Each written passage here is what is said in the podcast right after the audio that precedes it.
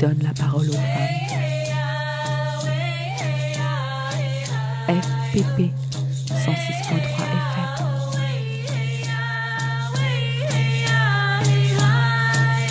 Bonjour et bienvenue dans Les Femmes ont de la voix, l'émission qui redonne la parole aux femmes.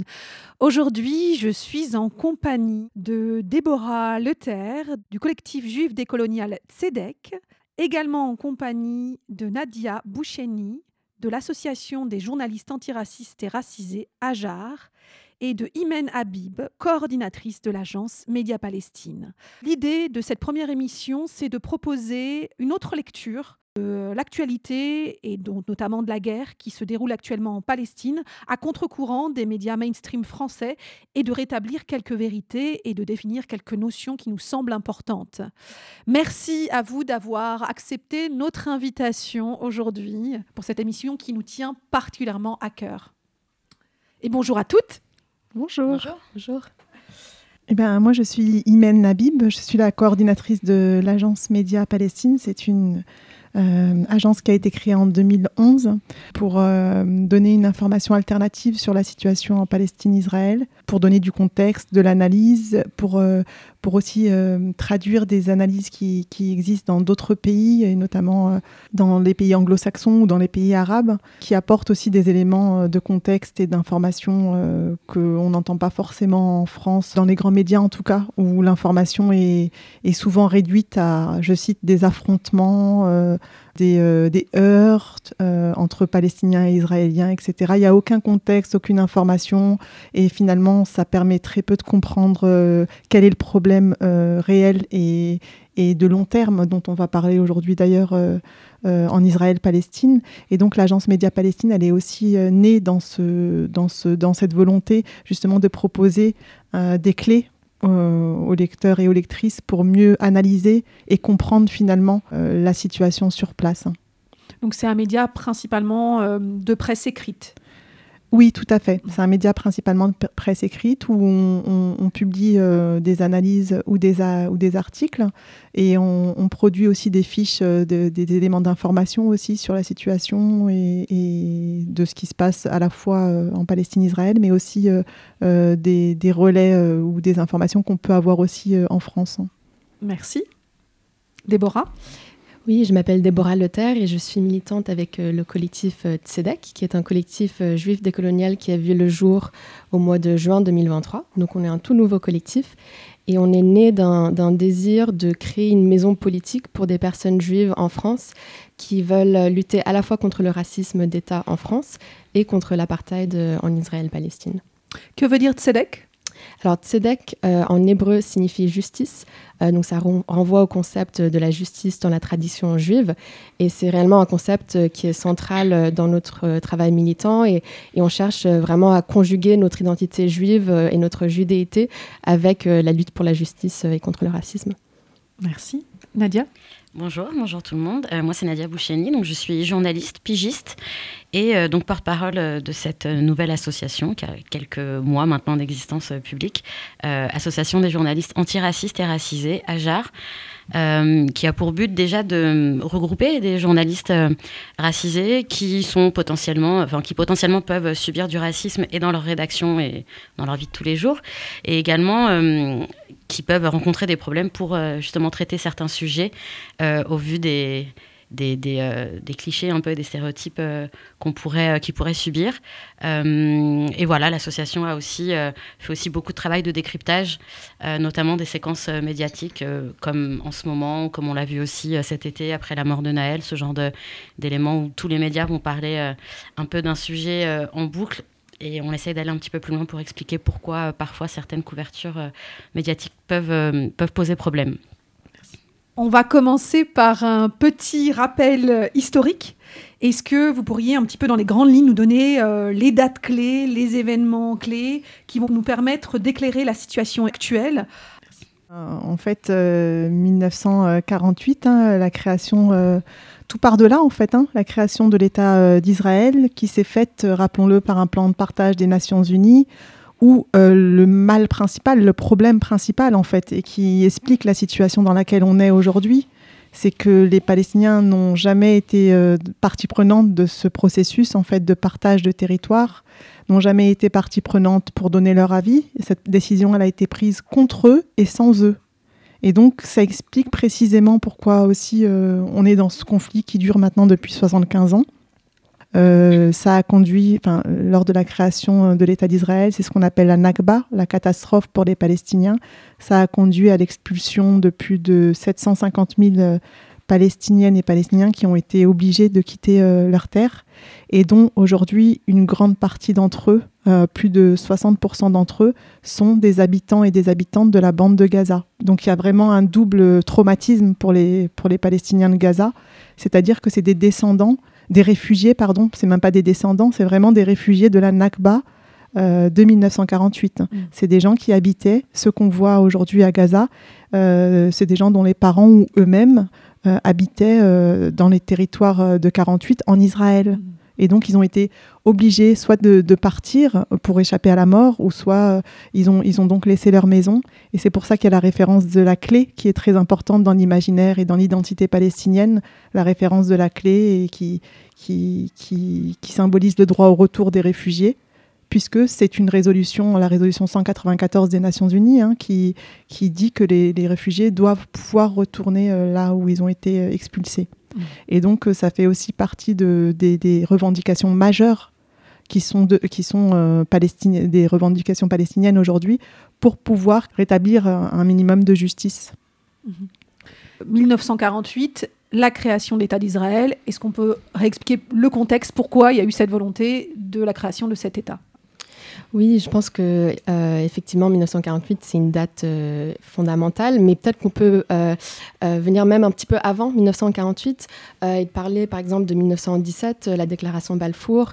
c'est un moment important parce que c'est à ce moment-là que voilà la Grande-Bretagne dit nous soutenons le projet d'un foyer national juif en Palestine et c'est là qu'on voit réellement le, le, le, rôle central des puissances européennes et surtout de la Grande-Bretagne dans la création future de l'État d'Israël parce qu'en 1917, euh, on n'était pas tout à fait encore euh, au, mandat britannique qui a commencé euh, dans les années 20, et l'État d'Israël n'existait pas encore, mais c'était vraiment la, première étape, cette déclaration Balfour, de dire la Grande-Bretagne soutiendra l'existence d'un foyer, foyer juif sur cette terre. Et si on veut retourner même un petit peu en avant, on peut parler de 1897, qui était le premier congrès sioniste. Et je sais qu'on va parler peut-être plus tard du sionisme comme idéologie euh, en plus de détails, mais c'était euh, lors de ce congrès-là euh, qu'on a réellement conceptualisé le projet sioniste comme un projet de suprématie juive, en réalité, qui nécessitait un État euh, et euh, vraiment euh, un désir de, de conjuguer le judaïsme avec un projet nationaliste, en fait, de, en quelque sorte de déjudaïser le judaïsme et d'en faire un nationalisme. ces idées-là se sont vraiment formalisées lors du premier congrès sioniste en 1897. pour, pour compléter ce qui a été dit jusqu'à présent, en tout cas de, de mon point de vue, de, du fait d'analyser un peu la couverture médiatique, ce sont des informations qu'on a peu vues et peu entendues. Euh, depuis le début de cette séquence d'une guerre qui existe depuis longtemps. Euh, et c'est des choses que nous, nous font remonter aussi de nombreux adhérents de l'association, de nombreux journalistes, en disant voilà, moi j'aimerais euh, essayer de parler, de contextualiser, d'essayer de reprendre un peu les faits historiques et de, de, rattacher ce qui se passe en ce moment à Gaza euh, à, la création de, l'État d'Israël, à l'occupation. Et c'est très difficile, on a de nombreuses personnes qui nous, qui nous remontent ça, c'est très difficile de, faire un pas de côté et d'essayer d'expliquer euh, sur du long terme euh, tout ce qui a été dit par Imen et, par et Déborah juste avant. on a du mal à parler de projet colonial, de suprémacisme, comme tu viens de le dire. Euh, de parler de la Nakba, c'est encore un peu compliqué. Et du coup, bah, ça, donne l'impression que ce qui se passe en ce moment est un épisode euh, euh, unique qui n'a rien à voir avec tout le reste. Et donc, on parle, on en reviendra, je pense, plus tard, mais quand on parle de, dans les médias, guerre Israël-Hamas, on voit bien qu'on fait complètement, on efface complètement tout ce qui s'est passé mm. avant et toute l'histoire qui amène à ce qu'on vit actuellement. Et donc, à quoi ressemblait la Palestine, le territoire palestinien, avant la création d'Israël? Alors, il ne s'agit pas d'idéaliser, hein, mais en tout cas, euh, juifs et arabes, euh, et non-croyants d'ailleurs, eh ben, vivaient plutôt de manière harmonieuse. Euh, c'était, c'était une terre pour tout, tout, le monde, en fait. Hein. Et oui, en fait, c'est vraiment avec l'accélération de l'immigration juive d'Europe de l'Est et de l'Europe centrale, surtout au début des années 1900, et puis à partir, à partir du mandat britannique, notamment, parce que c'est ce mandat-là qui a, qui a vraiment permis l'accélération de l'immigration juive en Palestine. Euh, il y a commencé à avoir plus de tensions entre les communautés parce qu'il y avait une compréhension qu'en réalité, il y avait un projet colonial qui commençait mm. à se mettre en place et que euh, ce n'était plus trop une question de euh, voilà juifs, chrétiens, musulmans en Palestine et que c'était en fait qu'il y avait un projet impérialiste qui se, qui se mettait en place et ça, ça a commencé à changer les dynamiques qui étaient jusqu'alors plutôt paisibles. Donc date importante 1948. Ensuite, l'autre date importante dans ce récit? 1967, euh, occupation de Jérusalem-Est, euh, euh, des colonies, des territoires palestiniens occupés. du début voilà, de la colonisation dans les territoires palestiniens. Ça a ouvert la porte à la situation précise dans laquelle on est aujourd'hui, c'est-à-dire qu'on en est... alors les chiffres varient selon des, des, ONG, mais il y a au minimum plus de 700 000 colons israélien en Cisjordanie. Je ne sais pas si on se rend compte, mais c'est vraiment, euh, euh, voilà, il devient, il est devenu, euh, ça c'est important de le dire aussi, la solution à deux États est devenue complètement impossible de ce fait-là précis, puisque cette, cette situation-là fait que on aura peut-être l'occasion d'en parler tout à l'heure. Il, y a vraiment un système de ségrégation euh, qu'on appelle aujourd'hui l'apartheid, on en parlera, euh, qui fait qu'il y a des, graves violations euh, du droit international. On en est à, depuis le début de l'année, plus de 300 Palestiniens qui ont été assassinés en Cisjordanie. Donc c'est pendant que l'attention est portée sur Gaza, il y a aussi des, attaques graves de, contre les Palestiniens en Cisjordanie.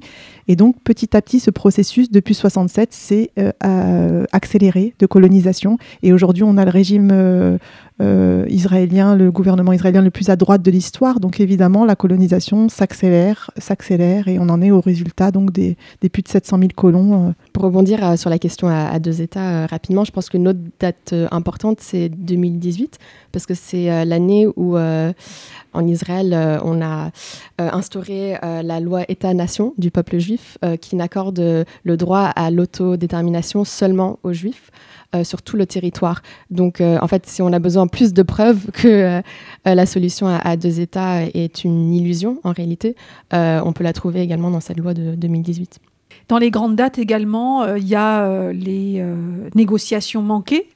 on parle très souvent des accords d'Oslo. Est-ce que vous pourriez en dire quelque chose? Les accords d'Oslo, ça a été un, mythe dans, le contenu même de ces accords. C'était euh, euh, moins de territoire pour les Palestiniens, c'était euh, des, zones délimitées qui, faisaient que les Palestiniens étaient complètement lésés dans toutes les négociations. Et d'ailleurs, même les officiels israéliens qui sont responsables de ces accords, ils, reconnaissent le fait qu'il n'y avait aucun doute sur le fait que les Palestiniens étaient lésés dans le processus de... Et c'est ce qui a permis malheureusement à créer une espèce d'illusion autour d'une autorité palestinienne, etc., qui fait que des gens ont l'impression qu'il y a euh, une autonomie palestinienne qui n'existe absolument pas. Je veux dire, euh, l'autorité palestinienne est dépendante euh, du régime d'apartheid israélien. Ce n'est pas une autorité indépendante, etc. Je veux dire, il y a même des accords sécuritaires aujourd'hui entre l'autorité palestinienne et Israël. Et c'est pour ça aussi qu'elle est extrêmement contestée, d'ailleurs, en tant que que, suppléante de, du régime euh, israélien. Et, donc, euh, ces accords d'Oslo, ils ont eu pour conséquence, effectivement, de pouvoir euh, même poursuivre et accélérer le processus de colonisation des territoires palestiniens. Donc avec du recul, c'était une très mauvaise chose pour, pour les Palestiniens dans, dans l'histoire. Est-ce qu'on peut revenir juste sur la notion de sionisme? Déjà dans l'histoire, alors je ne sais pas si, d'autres auditrices et auditeurs seront comme moi. Il se trouve que moi je viens euh, de, de l'histoire de juifs euh, euh, d'Europe de l'Est. et donc dans mon imaginaire, qui est très parcelle, par, comment dire, très parcellisé, parce que je, je connais très mal l'histoire et d'Israël et de la Palestine.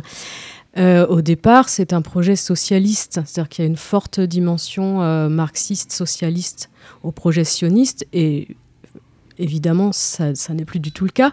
Mais du coup, je, me pose la question de, l'origine du sionisme et de son évolution et de ce que c'est aujourd'hui, si c'est encore, euh, si on peut encore parler de sionisme historiquement. Déborah? Oui, alors je pense que c'est important de parler de sionisme aujourd'hui et que c'est un terme qui fait peur, que le terme sionisme fait peur parce qu'on ne comprend pas très bien, que parler d'antisionisme ça fait peur parce qu'on ne comprend pas très bien ce que ça veut dire et que justement plutôt que d'éviter le sujet, il faudrait plutôt euh, essayer de décortiquer ces termes-là. Euh, parce qu'ils sont toujours d'actualité en fait. Et tout ce qu'on observe aujourd'hui, c'est un résultat de euh, l'idéologie et de la politique sioniste, et que si on ne la comprend pas, en fait, on n'arrive pas à contextualiser ce qui se passe euh, non seulement depuis le 7 octobre, mais aussi euh, depuis des décennies. Donc, euh, le sionisme, c'est une idéologie politique qui, qui, a émergé à la fin du 19e siècle. Premièrement, en réaction à l'oppression qu'ont subi les Juifs en Europe, avec cette idée que ça serait en quelque sorte une idéologie de libération accompagnée de plusieurs mythes, notamment le mythe d'une terre sans peuple pour un peuple sans terre, qui euh, a vraiment euh, voilà, imprégné les, esprits et les analyses autour de, cette idéologie-là mais qui en réalité est un mythe du mouvement sioniste, car euh, effectivement, il y avait un peuple sur la terre de la Palestine, c'était les Palestiniens. Et, et en fait, en tout cas notre analyse euh, chez Tzedek en tant que collectif juif décolonial qui cherche à, justement décortiquer les, euh, analyses et les, discours euh, dominants et hégémoniques, c'est vraiment de, comprendre comment le sionisme reproduit les logiques raciales de la modernité européenne et les a projetées en Palestine. En fait, donc le sionisme idéologie qui aspire à une pureté ethnique, en réalité, parce qu'elle aspire à une majorité juive. Euh, et en quelque sorte reproduit les mêmes formes de violence que les juifs en Europe ont subies. Parce que voilà, c'est justement ce, ce, désir de pureté ethnique qui a donné lieu euh, euh, au pogrom, à la Shoah notamment. et fondamentalement, le sionisme, c'est un ethno-nationalisme. Et je pense que c'est important de pouvoir disséquer toutes ces nuances-là, parce qu'il y a à la fois le discours de c'est une idéologie de libération, premièrement, on peut questionner ce discours-là pour plein de raisons, parce que premièrement, ça serait euh, une idéologie de libération peut-être seulement pour les juifs, mais on peut même questionner si c'est vraiment libératoire pour les juifs, parce que le sionisme a créé un État qui est hautement militarisé, qui enferme aussi les juifs dans un statut de colon. Et euh, en tout cas, de notre perspective, c'est n'est pas une situation qui est libératrice pour les juifs non plus. C'est vraiment une idéologie politique qui a nationalisé le judaïsme. Je me posais la question parce que c'était quoi en 1897 à Bâle, on parlait déjà de colonies de peuplement en fait. Et, c'est souvent difficile, enfin j'ai l'impression d'employer ce mot alors que ça reste une, euh, une réalité aujourd'hui, non euh, oui, absolument. Enfin, quand on parle de colonisation en Israël-Palestine, on parle effectivement d'une colonie de, peuplement. Donc, il y a des types de colonisation différents. Et j'ai même une citation que je peux partager de Vladimir Jabotinsky, qui était un des premiers leaders du sionisme. Euh, c'était une citation dans un article qu'il a écrit en 1923, qui, je pense, euh, euh, nous donne une assez bonne idée de ce projet colonial qui était vraiment au fondement de, du sionisme. donc, il parle de la réaction des Palestiniens au projet sioniste et il dit Tout peuple indigène résistera à des colons étrangers tant qu'il aura l'espoir de se débarrasser du danger de la colonisation. Et euh, par conséquent, il explique qu'un accord volontaire avec les Palestiniens était impossible. Donc il y avait déjà cette euh, euh, reconnaissance dans les années 20 que c'était un projet colonial. Théodore Herzl, qui est, vraiment le, penseur à l'origine du sionisme, avait lui-même reconnu que c'était un projet colonial et que notamment l'État d'Israël servirait d'avant-poste contre la barbarie, etc. et, et en fait, aujourd'hui, euh, on a du mal à comprendre que euh, la rhétorique coloniale et que la politique coloniale, euh, en fait, faisait partie du, projet de l'État d'Israël dès sa fondation et même avant. Et on oublie que les leaders du, du sionisme utilisaient ces termes-là et parlaient eux-mêmes de colonisation.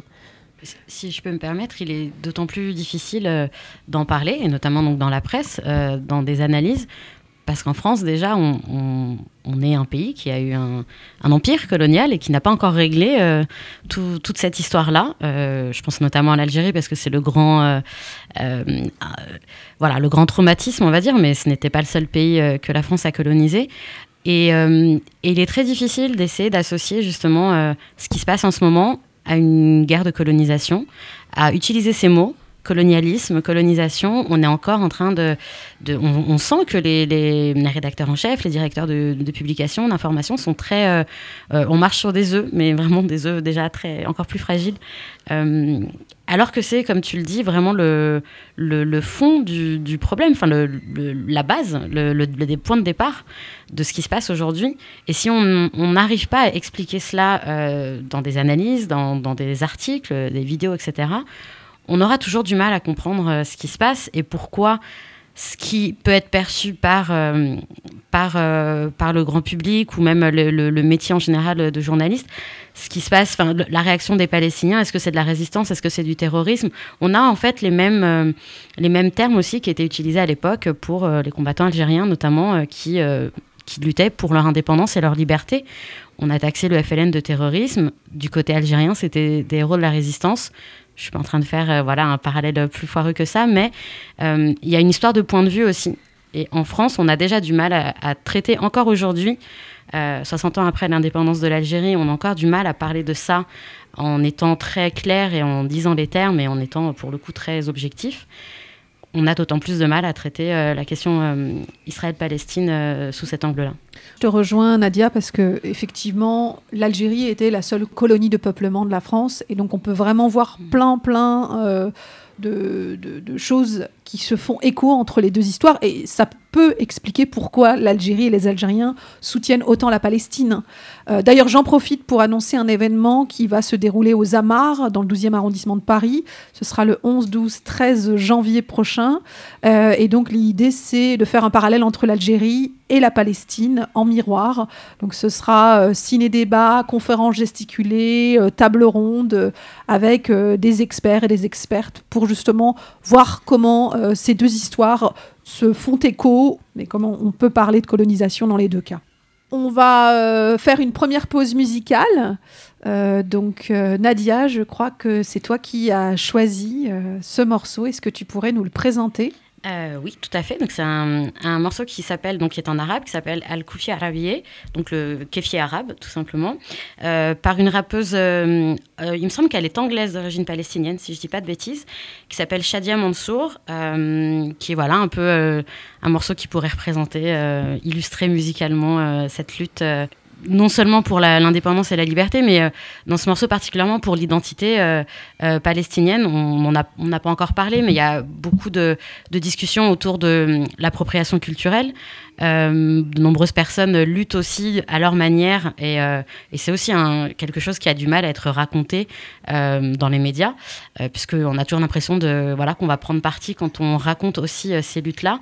et elle, elle, elle, prend comme symbole de la lutte ce fameux kéfier, qui est donc arabe, purement arabe selon les dires de, de Shadia Mansour, mais je pense qu'elle a raison. Et je crois que c'était en featuring avec un rappeur du groupe Dead Press, un rappeur américain.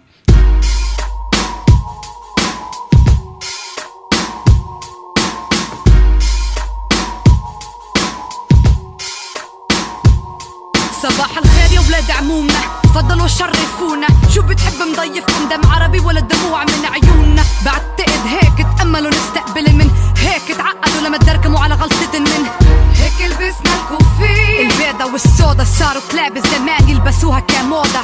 مهما تفننوا فيها مهما غيروا بلونها. كوفية عربية بتضل عربية. حطتنا بدنا إياه ثقافتنا بدنا إياه كرامتنا بدنا إياه كل شي إلنا بدنا إياه. ما رح نسكت لن نسمح لن ليك ليك. لا بقلن يسرقوا شغلة مش إلهن ما خصن فيه. قلدونا بنلبس لبس. هالأرض بكفيهنش طمعانين. عالقدس قدس. اعرفوا كيف. تكونوا بشر. ما كوفي جينا نذكرن مين إحنا وغصب عن أبوهم. هي حطتنا من هيك لبسنا الكوفي. لأننا وطنية الكوفي كوفي عربي. من هيك لبسنا الكوفي. هويتنا الأساسية. الكوفي.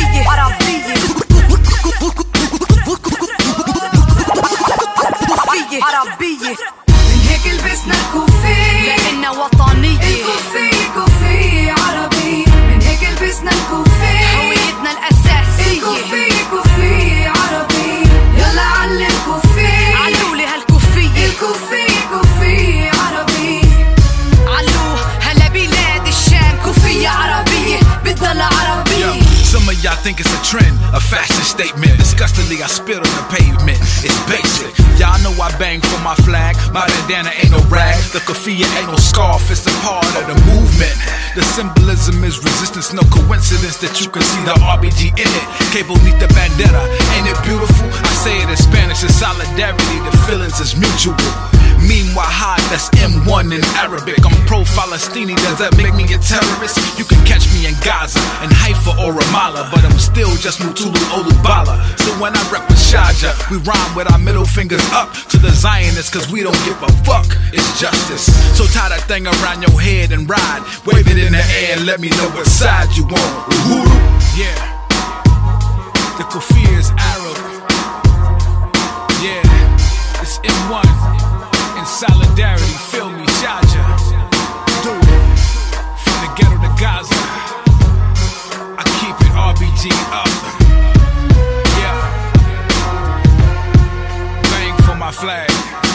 Vous écoutez Les Femmes ont de la voix. Aujourd'hui, on parle de la Palestine, on recontextualise et on essaye de donner euh, plusieurs voix. Nous sommes avec Déborah Leuter, militante de Tzedek, collectif juif décolonial, Nadia Boucheni de Hajar, association des journalistes antiracistes et racisés, et Imen Habib, coordinatrice de l'agence Média Palestine. Alors, on va aller euh, dans le vif du sujet euh, sur la situation actuelle. Est-ce que vous pourriez nous partager en fait le contexte politique qui euh, a permis ou qui a produit l'attaque du 7 octobre en Palestine? Bah, le contexte politique, c'est celui d'une colonisation accrue, voilà, depuis, depuis de très longues années. C'est celui aussi d'une impunité, une impunité internationale, puisque euh, y a eu, euh, alors j'ai pas le chiffre exact, mais près d'une centaine de résolutions euh, euh, adoptées par les Nations Unies qui n'ont pas été, qui n'ont pas été respectées par Israël. Donc c'est celui d'une impunité, c'est celui d'un aveu d'impuissance aussi, puisque actuellement les yeux sont tournés vers Gaza, mais il ne faudrait pas oublier de rappeler la responsabilité des, gouvernements, du gouvernement américain bien sûr, mais aussi de l'Union européenne. euh, qui, porte une lourde responsabilité. Euh, donc les États portent aujourd'hui une lourde responsabilité dans la situation dans laquelle on est et qui a conduit au 7 octobre et, à ce qui se passe en ce moment euh, euh, à Gaza.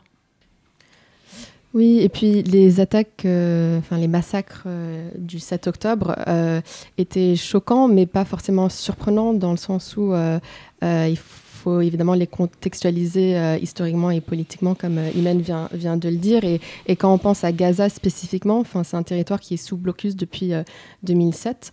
euh, et, qui- et les Palestiniens qui vivent euh, à Gaza, les Gazaouis, sont, euh, vivent dans un état euh, de crise humanitaire permanent depuis euh, 16 ans. Et il faut aussi rappeler que euh, le, blocus de Gaza, euh, en fait, lui-même est une violation du droit international parce qu'il constitue une forme de, euh, punition collective qui est techniquement interdite par le droit international. C'est, on répète ça très souvent, mais que c'est une prison à ciel ouvert, vraiment des conditions de vie extrêmement difficiles. Et, et, donc voilà que les, les attaques du 7 octobre émergent aussi de cette, de cette réalité-là. Et puis il y avait euh, aussi cette volonté de remettre euh, la Palestine au centre du débat international euh, parce que le monde entier s'était tellement habitué à cette situation, ce statu quo, et en parallèle une accélération de la droitisation, pour ne pas dire extrême droite, du gouvernement israélien. Est-ce que vous pouvez en dire un mot? Oui, bah, ces attaques, euh, ces massacres du 7 octobre, elles sont intervenues dans un contexte où il y avait un projet de normalisation entre l'Arabie saoudite et Israël. Et donc, euh, c'est suite à ça qu'il y a eu euh, notamment ce, massacre, donc le 7 octobre. Et c'était effectivement une situation où le peuple palestinien n'était plus au centre, complètement au centre des débats. Il était complètement isolé sur le plan international. Euh, on n'entendait plus parler, alors que nous, euh, au sein de l'agence Média Palestine, on documente pourtant depuis euh, de très nombreuses années les violations quotidiennes, quotidiennes c'est-à-dire tous les jours, il y, a des assassinats qui se sont il faut le dire aussi, très développés depuis, au fur et à mesure de l'extrême droitisation du gouvernement israélien. On en est à des records, à des tristes records de morts d'enfants, notamment en Palestine, en Cisjordanie, pas seulement à Gaza. Et donc, euh, comme le disait Déborah tout à l'heure, ça rentre aussi dans un contexte où il y avait 16 ans de blocus qui ont été permis, il faut le rappeler quand même, par aussi l'Union européenne et qui porte encore une fois une responsabilité majeure là-dedans. Euh, et donc 16 euh, ans de blocus qui sont euh, le blocus est un crime de guerre aujourd'hui. A des populations, la population n'a nulle part où fuir quand il y a des bombardements. La population vit sans eau potable. 95% de l'eau n'est pas potable à Gaza.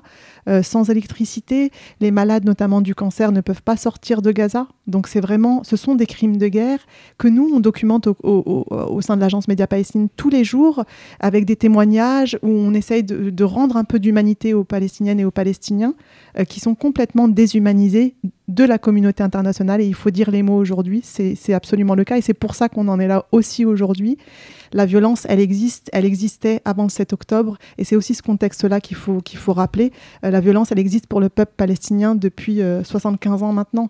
Et effectivement, il y, avait le contexte du blocus de Gaza de 16 ans de blocus, la colonisation qui s'accélère. Et cette violence-là, elle est quotidienne pour les Palestiniens qui qui vivent un, enfer, un enfer sur Terre aujourd'hui. Il faut rappeler aussi que la violence n'est pas le premier choix. La violence est utilisée quand on n'a pas d'autre recours. Parce qu'il y a eu plein d'actions, de, de mobilisations pacifiques pour essayer de trouver une solution. Euh, et notamment en 2018, est-ce que, euh, est que quelqu'un pourrait en parler? Bah, en 2018, il y a eu les marches du retour à Gaza, où il y a eu des milliers de Palestiniennes et de Palestiniens qui manifestaient pacifiquement, de manière non violente, à la frontière de Gaza. Il y a eu des milliers, euh, des milliers de mutilés, euh, de, personnes qui sont devenues euh, paraplégiques ou handicapées parce qu'elles se sont fait. La spécificité, c'était de tirer les pieds. par l'armée israélienne de tirer les pieds des Palestiniens qui manifestaient. Et ils manifestaient de manière pacifique, encore une fois sans armes. Donc toute forme de résistance, c'est important à dire parce qu'effectivement aujourd'hui on a, il y a un focus sur, sur ce qu'a fait le Hamas, mais en réalité toute forme de résistance des Palestiniennes et des Palestiniens y compris quand elle est non violente, est criminalisée et attaquée. Et en, et en Israël, elle est euh, militairement euh, attaquée. Euh, parce qu'effectivement, les Palestiniens en 2018, quand ils ont fait la marche qu'ils appellent la marche du retour, ils étaient non violents, ils allaient manifester sans armes, avec des femmes et des enfants. Il faut quand même le rappeler. on parle de, de, de, la séquence actuelle, mais il y a eu au moins euh, cinq, attaques israéliennes euh, à Gaza. Euh, c'est militaire, je veux dire, où il y a eu des milliers de morts. Moi, ce qui m'a fait que je suis devenue engagée, c'est l'attaque plomb durci à Gaza en 2008-2009, qui avait déjà fait 1400 morts, dont 500 enfants. et donc depuis, il y en a eu, il y a eu 2014, il y a eu 2012. Voilà, c'est vraiment des attaques continues contre le peuple palestinien. Et, et donc c'est aussi, ça explique aussi beaucoup. Pour revenir au gouvernement euh, israélien, quelles ont été les mesures prises ces dernières années, ces derniers mois? Il y a une accélération qui fait qu'aujourd'hui, on peut parler de gouvernement fasciste d'extrême droite. Oui, donc c'est le gouvernement le plus à droite dans l'histoire d'Israël. Il y a des partis, enfin au sein de la coalition de, de Netanyahou, il y a des partis suprémacistes, ultra-orthodoxes, euh, qui euh, notamment sont, posent un danger pour les Israéliens et les Israéliennes eux-mêmes, mais aussi pour les Palestiniens, parce qu'on voit que depuis l'arrivée de l'extrême droite au pouvoir, euh, la colonisation, notamment en Cisjordanie, ne fait que s'accélérer et qu'on encourage en fait la violence des colons dans ce, dans ce territoire-là. après, c'est vrai qu'on a vu cette dernière année en Israël une mobilisation forte contre ce gouvernement d'extrême droite, mais spécifiquement contre le projet de réforme euh, euh, du système judiciaire qu'il essaie de mettre en place et qu'au euh, sein de ces contestations-là et de ces manifestations, vraiment l'accès était sur les droits des Israéliens et, le refus du projet de réforme du système judiciaire et pas sur la politique d'apartheid du gouvernement, même si c'est important de le rappeler qu'il y a quand même une minorité en Israël de, militants anti-apartheid euh, et qui, euh, qui ont formé notamment ce qu'on appelle le bloc anti-apartheid lors de ces manifestations pour euh, la soi-disant démocratie en Israël, parce qu'en fait c'est ça ce qu'on a vu, ces manifestations, c'était des manifestations pour la démocratie, alors que on peut bien évidemment questionner ce, ce, terme dans un, dans un pays qui euh, voilà, qui est, qui façonné autour euh, de, d'une suprématie juive et d'un régime d'apartheid. Est-ce qu'on peut vraiment avoir une démocratie alors qu'il y a un régime d'apartheid? Enfin, la réponse est évidemment non, mais en tout cas, ces mobilisations contre l'extrême droite se faisaient, euh, étaient vraiment centrées autour de cette revendication de on veut préserver la démocratie en Israël. Je voulais revenir sur une chose dont vous aviez parlé, notamment le fait de criminaliser toute résistance, toute forme de résistance palestinienne. Ça va même au-delà et ça touche du coup, je, reviens à ça, la couverture médiatique de cette séquence, mais de manière générale de cette question. Il y a une très forte déshumanisation des Palestiniens, des Palestiniennes, de leur, de leur lutte, de leurs propos, de leurs actions quand, on, quand euh, au début de cette séquence, on entend, alors bien entendu, parler euh, des horreurs du, massacre euh, du 7 octobre, tout de suite, les bombardements israéliens ont, commencé à, pleuvoir sur Gaza le, vocabulaire utilisé était différent, l'émotion était différente dans les, dans les dépêches d'agences de presse type AFP ou Reuters ou les différentes productions journalistiques. Il y a de nombreuses personnes qui ont relevé le fait de parler d'un nombre de victimes tuées du côté israélien et puis des Palestiniens qui sont morts et on ne sait pas comment ils sont morts, par qui ils, sont, ils ont été tués. Donc il y a toujours cette différence aussi de, de, vision. On considère que, euh, étant donné que ce n'est pas un, un, État à part entière, la Palestine, donc euh, il n'y a pas d'interlocuteur euh, privilégié pour avoir euh, euh, voilà, des informations. On considère que les chiffres donnés, en tout cas la presse et, et, le, également le camp israélien, considère que les chiffres donnés, le nombre de victimes pardon, donnés par le Hamas pas, pas ne sont pas des chiffres sûrs. Or, même l'ONU dit qu'a priori sur les, précédentes, les précédents conflits, le Hamas n'a pas exagéré le nombre de victimes. Donc il y a sans cesse ce, cette suspicion, même venant euh, des, données euh, officielles euh, de Gaza notamment, du coup on parle moins effectivement des, victimes palestiniennes, elles sont nommées différemment. on l'a vu aussi lors des récentes libérations d'otages d'un côté et prisonniers, en tout cas ce qu'on appelle prisonniers de l'autre. on parle d'enfants d'un côté, on parle de mineurs ou de Palestiniens de moins de 18 ans. Euh, dans une même phrase, en fait, on parle du même type de population et pourtant on a deux manières différentes de, parler de, de, ces, de ces populations. Euh, et c'est quelque chose qui revient assez, euh, assez régulièrement sans même que la profession dans son ensemble ou les différentes rédactions ne questionnent en fait ces manières de dénoncer les choses et de décrire les faits. Alors, euh, ce serait facile d'être complotiste et de se dire euh, tout le monde est, pro-sioniste, ce, n'est qu'un complot-sioniste derrière toutes ces rédactions. C'est pas aussi simple que ça, parce que dire ça, on, voit très rapidement comment on peut euh, malheureusement tomber dans un antisémitisme de base en disant que ce seraient les juifs qui contrôleraient les médias, et c'est pas le cas, et c'est absolument pas notre propos. néanmoins, il y a cette question à se poser de quand on va décrire une action, quand on va décrire une information, Qu'est-ce qu'on utilise comme vocabulaire? Est-ce que c'est un vocabulaire sur lequel on va réfléchir? Puisque c'est quand même le but du métier de journaliste, de réfléchir à ce qu'on dit, à utiliser tel ou tel mot. Est-ce que c'est quelque chose qu'on répète parce que l'AFP l'a dit, parce que telle autre rédaction l'a dit, et du coup on considère que c'est euh, la manière euh, la plus neutre de le dire? C'est pas souvent le cas. Euh, on l'a vu quand, voilà, au début on disait guerre Israël-Hamas. Ça avait du sens puisque c'était a priori en réponse aux attaques du Hamas, quand euh, très rapidement on voit que l'armée israélienne, euh, malgré ce qu'elle dit et malgré le fait qu'elle dise qu'elle veuille euh, qu'elle fasse la guerre contre le Hamas, on voit bien que quand l'armée israélienne vise des hôpitaux, des écoles, des mosquées, des églises et j'en passe, on peut se poser la question légitimement de est-ce qu'on va continuer à dire guerre Israël-Hamas ou est-ce qu'on pourrait trouver une autre appellation? Et le problème, c'est que le simple fait d'émettre ces questionnements la plupart du temps en rédaction, on peut aussi avoir le, voilà l'effet boomerang, c'est qu'on nous dise euh, oui mais alors donc tu es pro euh, tu es pro Palestine donc pro Hamas et du coup tu n'as plus cette neutralité alors que c'est complètement l'inverse. C'est ces expressions qu'on utilise sans réfléchir qui de base ne sont pas si neutres que ça et il faudrait qu'on se questionne plus souvent sur l'utilisation euh, des mots notamment et de la manière dont on a de décrire ces faits, ces personnes, etc. Merci. On va en profiter justement pour faire un point sur les chiffres parce qu'effectivement, il y a eu un énorme focus sur le nombre de morts en Israël, qui était euh, incarné, humanisé, avec les histoires de, personnes qu'on va suivre. Euh, un énorme focus aussi sur les otages. Et en parallèle, effectivement, on parle de dommages collatéraux, de boucliers humains. Et également, on peut mettre en parallèle, face aux otages, les milliers de prisonniers euh, dans les geôles israéliennes. Est-ce que, Imen, tu peux nous faire un, un point, un chiffre? Aujourd'hui, on est le 5 décembre 2023. Où en est-on depuis euh, le, 7 octobre alors euh, les chiffres, malheureusement, ils parlent d'eux-mêmes. Hein. On en est à 15 523 Palestiniennes et Palestiniens qui ont été assassinés à Gaza, euh, dont 6 600 enfants. Donc voilà, une grande partie des morts et des mortes aujourd'hui sont des enfants. on en est à 41 316 blessés et 1,9 million, de réfugiés euh, de, déplacés palestiniens euh, à Gaza qui ont été obligés d'aller, euh, de, se réfugier dans le sud et qui continuent malheureusement de se faire bombarder et attaquer aussi dans le sud de Gaza.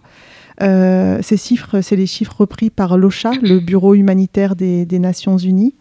Et donc, malheureusement, dans ces chiffres, on ne compte pas, parce qu'il y a des estimations qui disent qu'on en serait plutôt avec, euh, en comptabilisant les, les, gens sous les décombres des habitations, on en serait à 21 000 Palestiniens et Palestiniennes qui ont été euh, assassinés. Tous les disparus. Euh, voilà, tous les disparus, tous les gens qui sont sous les décombres, qui ne font pas partie des chiffres que je, je viens, je viens d'évoquer. Donc, et côté israélien? Et côté israélien, on estime entre 1200 et 1400, j'ai pas le, le, euh, nombre de, de, de, morts. Euh, Avec deux tiers, euh, si je me trompe pas, de militaires Il y a une grande partie de, militaires mhm. qui, ont été, qui ont été assassinés ce jour-là.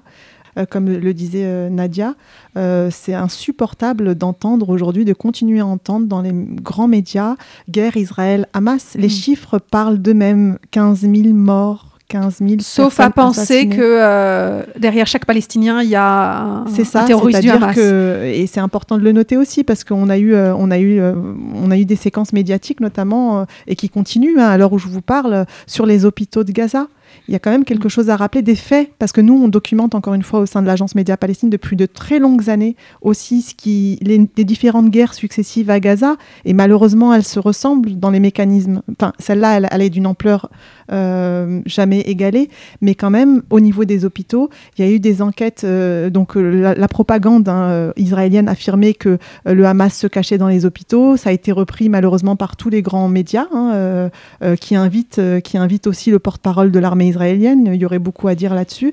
Mais euh, c'est important quand même de rappeler en termes de faits précis face à cette propagande d'État euh, que les rapports euh, des, de l'ONU en 2009 et 2014 ont conclu qu'il n'y avait aucune preuve puisque évidemment cette accusation d'Israël, elle avait déjà été utilisée lors de ses précédentes attaques à Gaza, eh bien des rapports documentés après coup, après les massacres, on, conclut, pardon, qu'il n'y avait aucune preuve de l'utilisation par le Hamas des hôpitaux comme euh, servant euh, à des opérations militaires.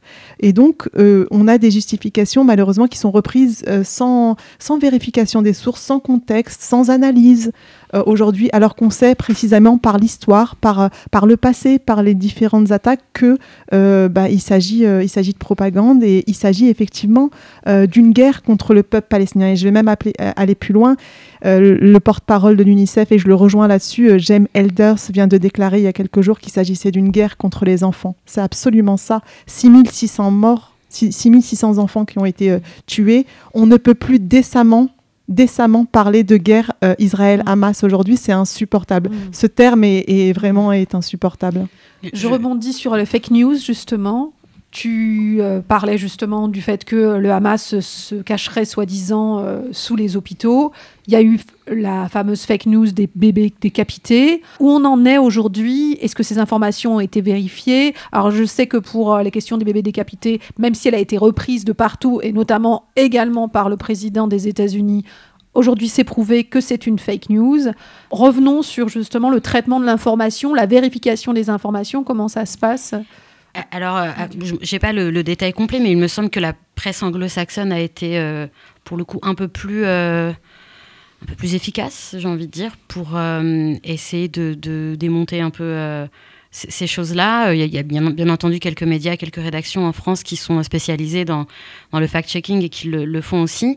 mais, ça, révèle aussi, en fait, quelque chose, c'est que les sources utilisées, justement, pour, informer sur cette question-là, en fait, sont bancales, comme le disait Imen, quand, euh, quand des rédactions reprennent, euh, je pense notamment à des chaînes de télé, des chaînes d'infos, qui reprennent quasiment telles quelles des images de l'armée israélienne qui entrent dans, un hôpital et qui annoncent tout un tas de choses.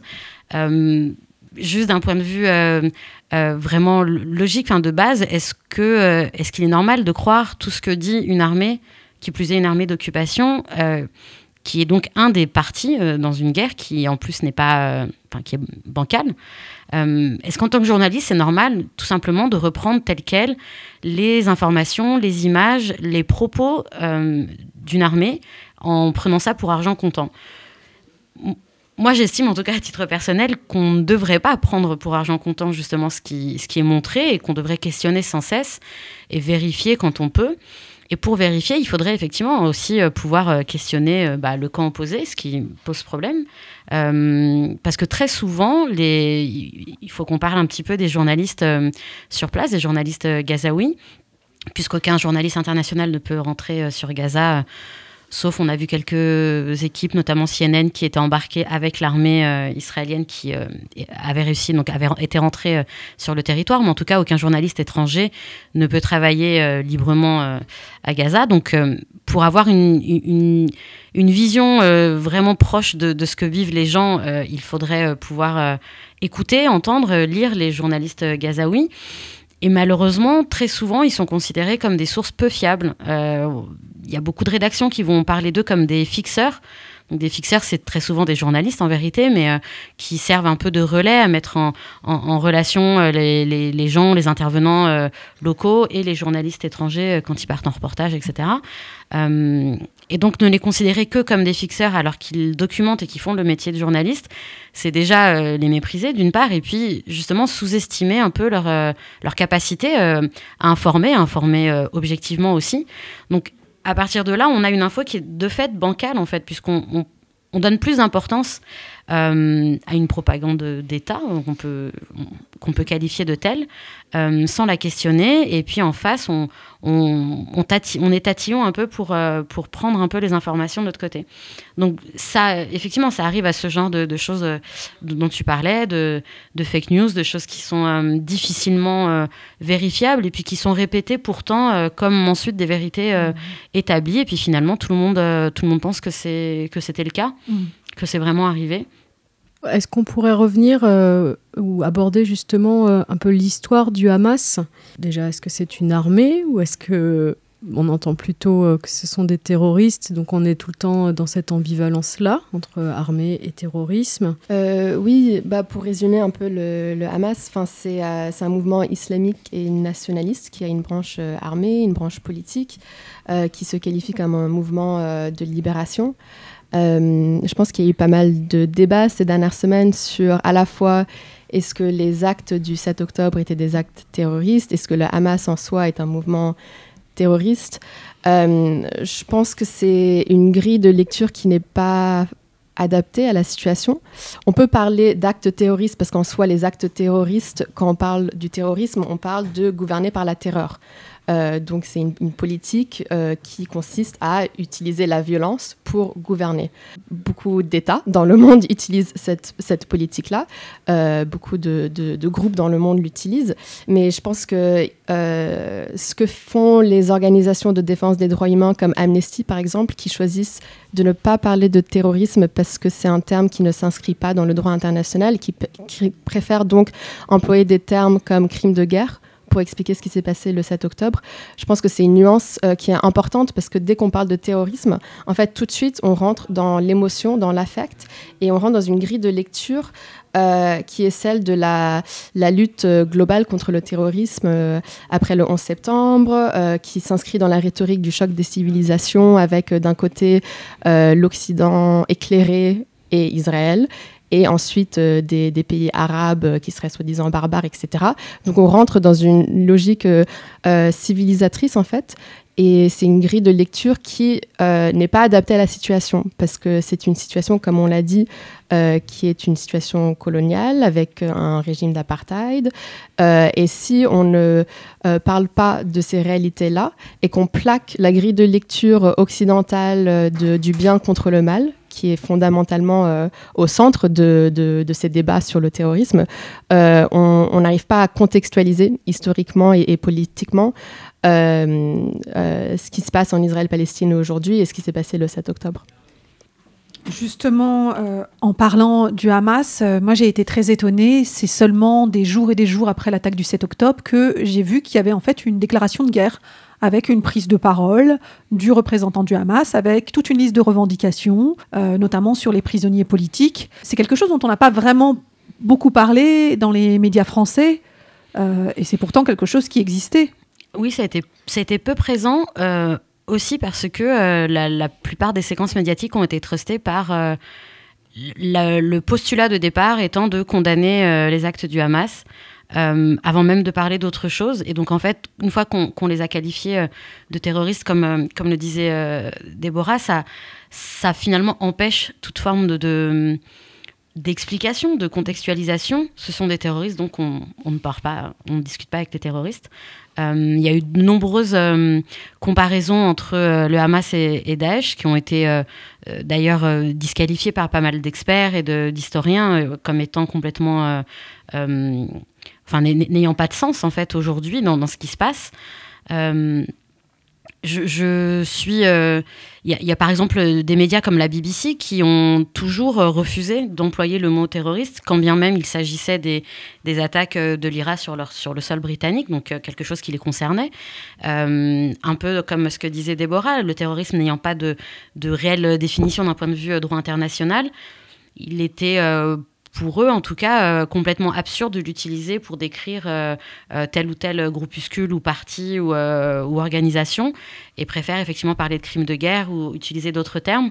Et aussi parce que c'est pas pas le rôle du journaliste finalement que d'émettre ce jugement-là, mais plutôt de, raconter les faits et d'expliquer, tenter d'expliquer par des analyses pourquoi on en est là. c'est un mot terrorisme qui, pose question dans de nombreuses rédactions. Euh, il y a parfois des décisions de manière, euh, enfin voilà, des, directions de l'info qui imposent d'indiquer Hamas groupe terroriste. Euh, certains disent groupe, groupe islamique, islamiste, pardon. On va, faire la, faire la différence.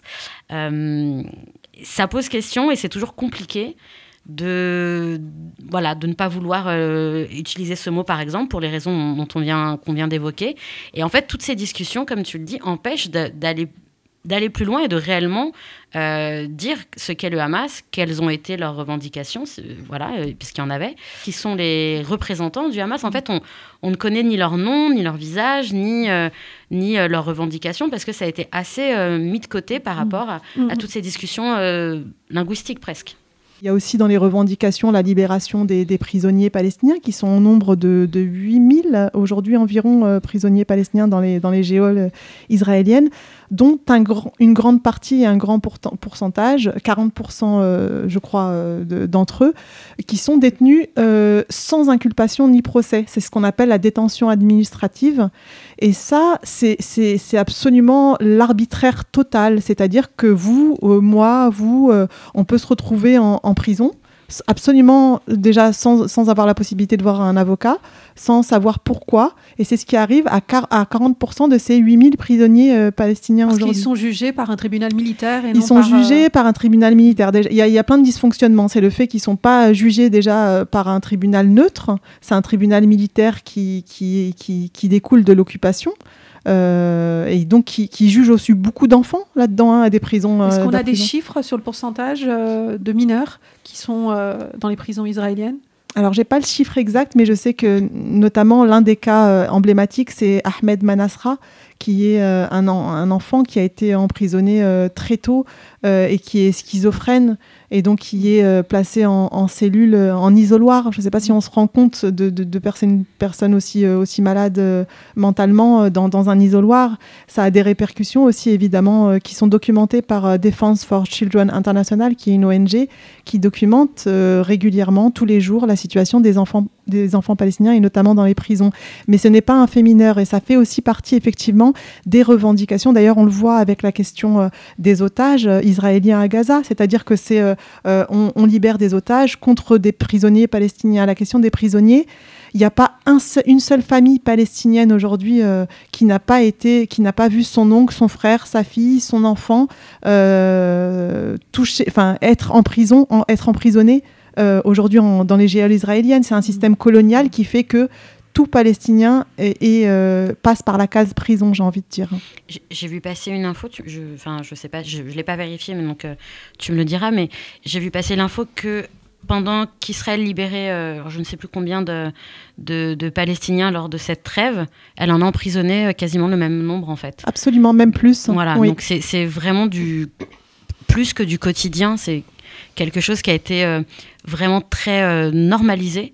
Euh, et effectivement, là, encore une fois, la manière dont cela est traité, quand c'est traité, voilà, le, vocabulaire n'est pas le même, on minimise et finalement, ça participe à, cette à cette vision aussi, comme je le disais tout à l'heure, qui déshumanise. C'est pas grave presque quand, ce- quand ça concerne effectivement les, les prisonniers ou otages palestiniens. et ce qui est quand même important de rappeler pardon, sur les prisonniers, c'est qu'il y en a qui font de la prison, notamment des enfants, Mhm. pour, euh, pour avoir été accusés d'avoir lancé des pierres. Mhm. Donc euh, à tous ceux qui nous entendraient et qui pourraient croire que les milliers de Palestiniens qui sont dans les prisons aujourd'hui méritent la prison, eh bien il faut quand même rappeler que c'est une justice coloniale euh, qui emprisonne aujourd'hui, comme je le disais, sans inculpation ni procès. Ça c'est très important quand, on- quand on a des valeurs de justice et d'éthique, puisque aujourd'hui, euh, tout- enfin, une grande partie des Palestiniens ne savent même pas eux-mêmes pourquoi ils sont emprisonnés. Oui, juste pour ajouter euh, euh, deux choses, enfin notamment par, par rapport euh, au Hamas et la question du, terrorisme. Euh, je pense qu'on ne peut pas nier non plus que dans la charte du Hamas, il y a cette, euh, volonté de créer un État théocratique. Il y a aussi eu beaucoup de critiques autour du langage antisémite dans la charte. Et je tiens à le préciser parce que je pense que dès qu'on parle de ça, en fait, tout de suite, euh, on en vient à encore une grille de lecture qui est problématique, qui consiste à dire que euh, le Hamas et toute forme de résistance palestinienne est intrinsèquement antisémite et que c'est un conflit religieux. Et je pense que c'est vraiment important de mettre le point là-dessus parce que c'est faux. Euh, que ce n'est pas, en fait, ce qu'on voit en Israël-Palestine, c'est pas un conflit religieux, c'est une situation coloniale. Que, que oui, en- effectivement, il y a, il y a certains, certaines formulations antisémites dans la charte du Hamas, mais c'est intéressant aussi de, remarquer que dans la deuxième charte du coup de 2017, si je me souviens bien, il y a une phrase qui dit que le Hamas ne combat pas les juifs en tant que juifs, mais les sionistes en tant que euh, en tant que colon qui occupe la Palestine et qui a quand même cette distinction qui a été faite euh, et on en parle très peu dans les médias et, ailleurs. Euh, et, un autre point sur la, rhétorique du, terrorisme, en fait pour moi c'est un, choix politique d'utiliser ces termes-là et on le voit notamment avec une intervention qu'avait fait Isaac Herzog, le président d'Israël, sur LCI, quand il parlait des attaques du 7 octobre en Israël et il a dit c'est comme le Bataclan en France. Mhm. Euh, donc il essaie de faire ce parallèle entre euh, voilà, les, actes terroristes euh, en France et, les, voilà, le, soi-disant terrorisme en, Israël-Palestine, vraiment pour dire l'Occident, on a besoin de vous, on a besoin de votre soutien parce que Israël est votre allié privilégié contre le monde arabe. au Proche-Orient. C'est du coup une rhétorique qui nous, qui nous replonge à nouveau dans cette, dans cette vision du monde binaire entre la civilisation et la barbarie, euh, et euh, qui, euh, comme on l'a dit, nous empêche de, vraiment de, comprendre les racines du problème. Et c'est très grave en réalité parce que quand on comprend pas et quand on refuse de comprendre les racines du problème parce que ou le contexte historique parce que ça s'inscrit dans un projet de propagande idéologique, en fait, ça sera impossible de sortir du statu quo. Une question que beaucoup de personnes se posent est-ce que pour les Palestiniens dans leur globalité, le Hamas est une organisation terroriste ou est-ce que c'est de la résistance? Alors je pense que hum, dans les territoires palestiniens comme à Gaza, la grille de lecture n'est pas la même et donc on considère euh, effectivement euh, les factions euh, armées palestiniennes comme le Hamas, le FPLP et d'autres groupes comme euh, une forme de résistance. Euh, ça n'est pas du tout la même grille de lecture, euh, clairement, qu'on a en France ou dans d'autres pays européens, puisqu'ils n'ont pas d'autre choix que de résister, en fait. Hein. et donc, c'est ça fait partie de, effectivement de, de, la situation sur place. j'ai le sentiment que l'autorité palestinienne est, affaiblie en, en, Cisjordanie et partout en Palestine, et que, et que effectivement, le Hamas, dans cette situation, de violence extrême prend, euh, prend de la crédibilité auprès des, Palestiniens en Cisjordanie. Les, les, brigades ou les, ou les factions armées en Palestine sont considérées comme des résistants euh, par, euh, par la population, par la majeure partie, on va dire, de la population palestinienne. On va faire une deuxième pause musicale. avec une chanson que tu as choisie, Déborah. Est-ce que tu pourrais nous la présenter? C'est une chanson de l'artiste palestinienne euh, Haya Zatri euh, qui s'intitule euh, Borders and Promises, les frontières et les promesses. Et c'est une chanson très triste, mais très belle. Et c'est une critique des frontières au sein voilà, d'Israël et de la Palestine. Et voilà, je vais m'arrêter là. Je pense que c'est peut-être une chanson d'amour, mais je ne parle pas arabe, donc j'ai demandé à quelqu'un de traduire pour moi. Mais de ce que j'ai compris de la chanson, c'est qu'on parle de, voilà, on est si loin, mais on est si proche en même temps on est tous les deux dans des cages, mais c'est des cages un petit peu différentes. Euh, c'est le même, le même air, euh, c'est la même terre, mais on est quand même séparés. Peut-être qu'un jour, on pourra se retrouver et on pourra marcher main dans les mains. Merci, on écoute ça, cette chanson d'espoir.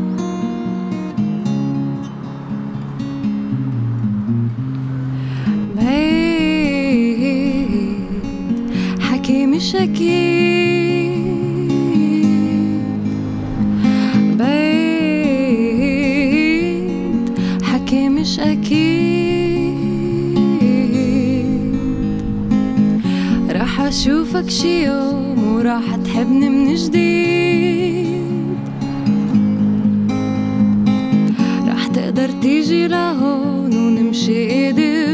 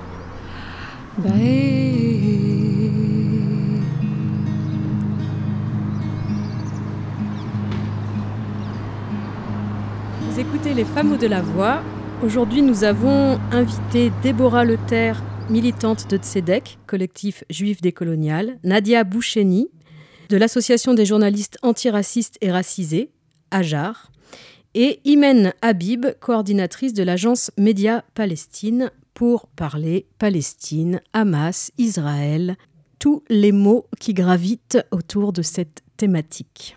Plusieurs fois, on a parlé d'apartheid. Je pense que pour beaucoup de personnes, euh, ça fait tout de suite écho euh, à l'Afrique du Sud. Euh, en quoi, concrètement, la réalité de cet euh, apartheid, c'est quoi? Oui, alors je pense que c'est essentiel d'utiliser le terme apartheid pour parler de ce qui se passe en Israël-Palestine. C'est un terme qui est souvent perçu comme problématique pour plein de raisons et peut-être qu'on pourra en parler, notamment parce que quand on parle d'apartheid, on est très souvent accusé d'être antisémite.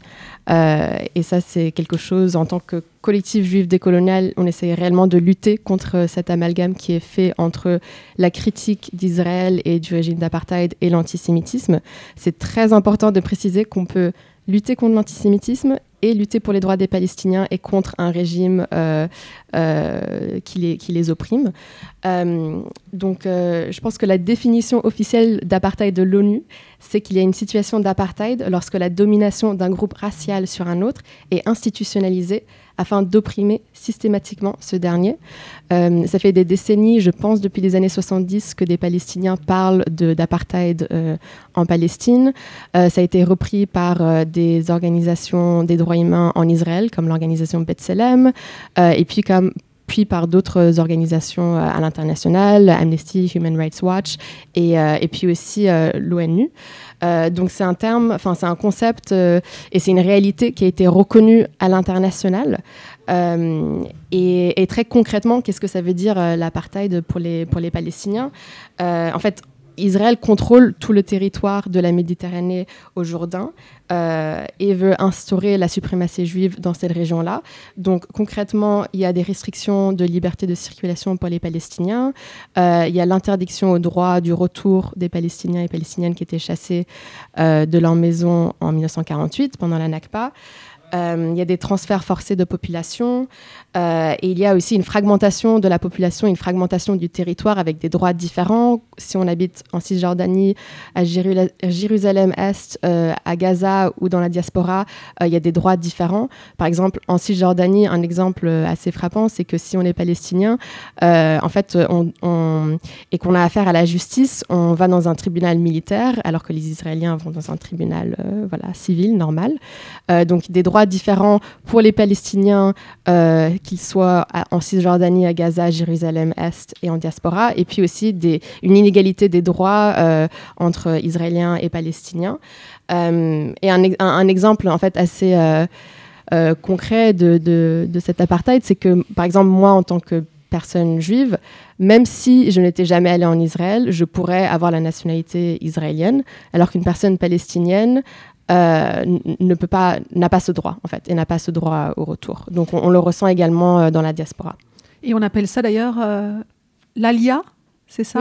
Le retour en Israël. Le retour en Israël. Le soi-disant retour. Comment vous expliquez la centralité euh, de ce conflit, euh, de cette guerre au niveau international et aussi euh, toutes les mobilisations qui, qui ont eu lieu depuis mi-octobre à travers le monde, qui ont entraîné des divisions au niveau, à l'intérieur même des pays, ceux qui sont pour la Palestine, ceux qui sont pour Israël avec ces fameux deux camps, le bien, le mal. Moi, c'est la première fois que je sens une division aussi forte aujourd'hui autour d'un conflit à l'étranger bah Déjà, c'est un conflit qui dure depuis, on l'a répété, hein, depuis plus de 75 ans. Donc, euh, euh, effectivement, ça a créé euh, des, des différences voilà, d'opinion de part et d'autre.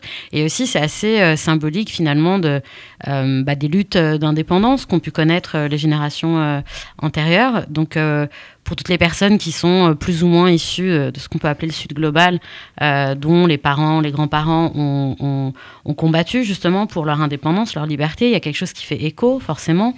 donc il y a c'est une des explications, mais il y a, ça qui peut, justifier aussi de, prendre parti, ou en tout cas d'être en faveur de la justice. la justice représenterait, en tout cas, le, soutien au peuple palestinien représenterait cette, envie de justice. Euh, et puis il y a aussi, euh, malgré tout, on, l'a répété, mais il y a tout un imaginaire euh, raciste, colonial, qui, qui du coup associe l'Europe à Israël dans ce projet-là colonial, voilà, dont on a pu parler, mais aussi d'identification en fait, tout simplement. Donc on, on en est presque à se à se séparer entre personnes blanches et personnes non blanches en fonction de tel ou tel camp, ce qui est une extrapolation du problème de base de toute façon, qui est voilà, un, problème de, justice et d'accaparement de, terre, mais qui est assez entretenu finalement par, euh, par euh, de la propagande de part et d'autre. Euh, et on le voit, les médias en sont, en sont parfois une, une, prolongation, inconsciente ou pas. je pense qu'il y a forcément des, personnes dans le milieu des médias qui, ont, qui, qui sont, comment dire, euh, qui volontairement euh, véhicule euh, une telle propagande, mais je pense que dans l'ensemble, c'est plutôt de, l'ordre de l'impensé. On, se contente de, de, de, répéter des expressions, comme on l'a dit tout à l'heure, déjà toutes faites, mais qui participent à cette propagande. On se considère plus proche d'un camp ou d'un autre quasi naturellement, et finalement, on questionne pas trop le, le, fondement de, du, problème.